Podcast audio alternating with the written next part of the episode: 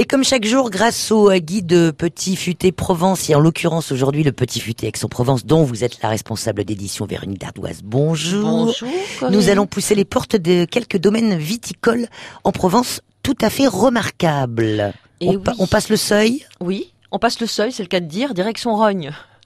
Sur la route de Rogne, euh, d'Aix à Rogne en fait. Voilà, alors c'est vrai, le château du Seuil, c'est vraiment un très bel endroit, ne serait-ce que pour euh, le château.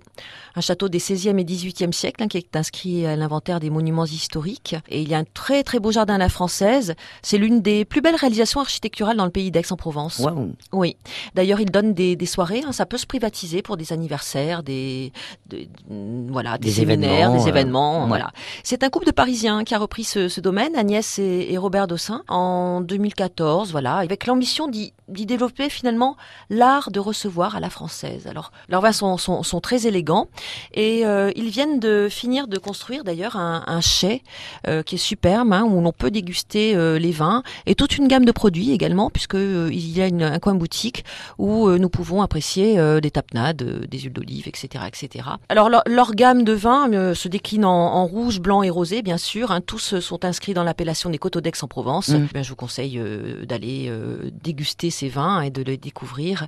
Euh, l'ensemble, voilà, l'ensemble des vins du domaine peuvent être dégustés tous les jours au domaine. Le château du Seuil euh, à Arogne, route d'Aix-en-Provence. Et puis, euh, si on prend sur la gauche, on arrive au château Barbebelle. Oui, le château Barbebelle qui appartient à la famille Herbeau. C'est là aussi l'un des plus vieux domaines de la région. Et au- aujourd'hui, c'est 380 hectares d'un d'un seul tenant, hein, dans un magnifique paysage calcaire. hein. Évidemment, ce sont les coteaux d'Aix aussi. Et les parcelles de vignobles sont très très bien exposées. Les vins sont élevés dans de vieilles caves voûtées, ce qui permet une conservation optimale et un plein épanouissement. Merci beaucoup. Avec modération toujours. pour cette carte postale autour euh, des châteaux de notre région. On va y revenir évidemment euh, sur euh, France Bleu Provence grâce au guide Petit Futé Aix dont vous êtes la responsable d'édition. À très vite. À très vite.